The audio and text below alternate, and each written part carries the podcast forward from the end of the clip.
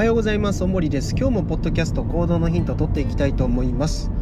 えー前回の音声でですね、消費と投資っていう話をしていきました。まあ特に時間についてなんですけど、時間をこう消費してるのか、えー自分自身の何かこうね、プラスになるように、えー時間をですね、まあお金で買ってでも得ようとしてるのかと。まあ今時間を自分自身に投資するっていうことですよね。まあそういったお話をしてったんですけど、あのまあ以前ですね、えーやりたいことがないんだったら、えー誰か物やサービスなどを、えー応援してはどうかというような話をしてったと思います。ちょっとここにですね少し話絡めてですねお話ししていけたらなと思ってますが、まあ応援するっていうのは、えー結局ですね、まあ、時間や労力をかけることですよね、まあお金をかけることですよね。ま例えばこのコロナ禍においてですね地元の飲食店っていうのはかなり困窮してると思います。で、まあ、よくですねもうお店自体は8時で閉めないといけないから、まあ、最後テイクアウトでですね、えーまあ、買ってもらおうということでですね、まあ、苦肉の策でおそらくですねあの、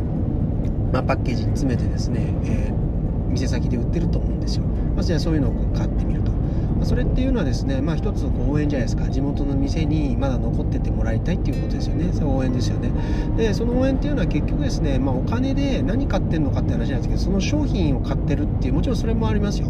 その商品を買って、まあ、自宅でそれを食べて自分で作るのとはまた別に店の味を自宅で楽しむっていうもちろんこれも買ってるっていうふうに言えば、まあ、一つの投資なんですけど、まあ、そうじゃなくてですね、まあ、結局それを買うことによってその店に存続してほしいわけじゃないですか。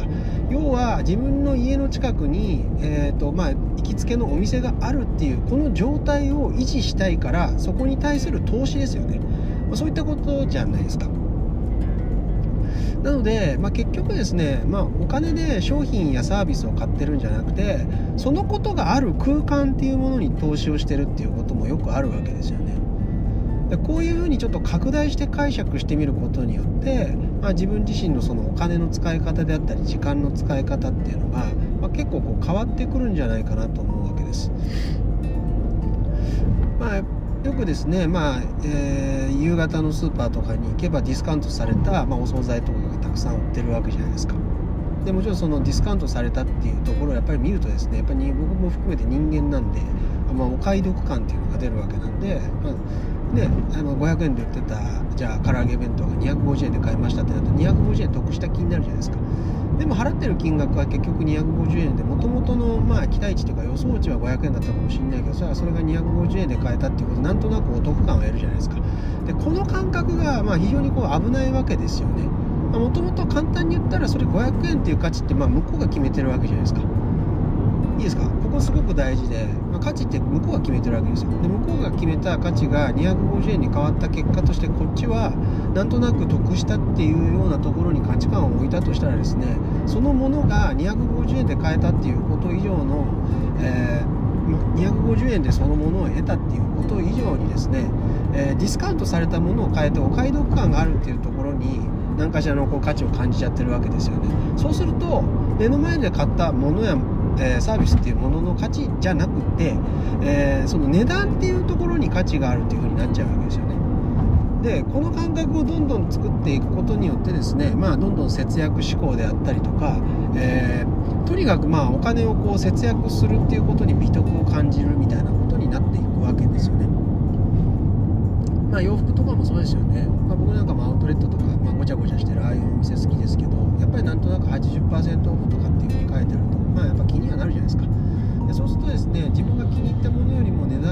選んじゃうみたいなことが起こってくるんで、まあ、こういうふうになっていくとですね、まあ、さっきも言ったようなそのブランドに投資するっていうかっていう感覚じゃなくて、まあ、結局金銭的に今の自分の身の丈に合ったものを選んでしまうっていうようなことに落ち着くわけですよね。だからこの感覚に慣れてしまうとその投資するっていう言葉のイメージはなんかこうお金を払って何かしらをこう得るみたいな、まあ、そこにこう、えー、ていうかないけないわけですよね。いやですからですね結局この応援しようと思った時にはその金銭的なところってある程度度外視しないといけない部分もあるっていうことなんです。でもちろんそれをじゃあ全部度外視して生活をこう困窮させていいかってそうではないですけどあくまでその投資するっていう感覚を持ちたければやっぱり応援するっていうこともすごく大事になるしでその応援していくっていうことにはですねその的なところ以上に自分がそれを応援することによって存続してもらうことによってあるいは栄えてもらうことによってどんなことをこう期待してるのかっていうことを改めてこう振り返ってみてもらいたいわけですよね。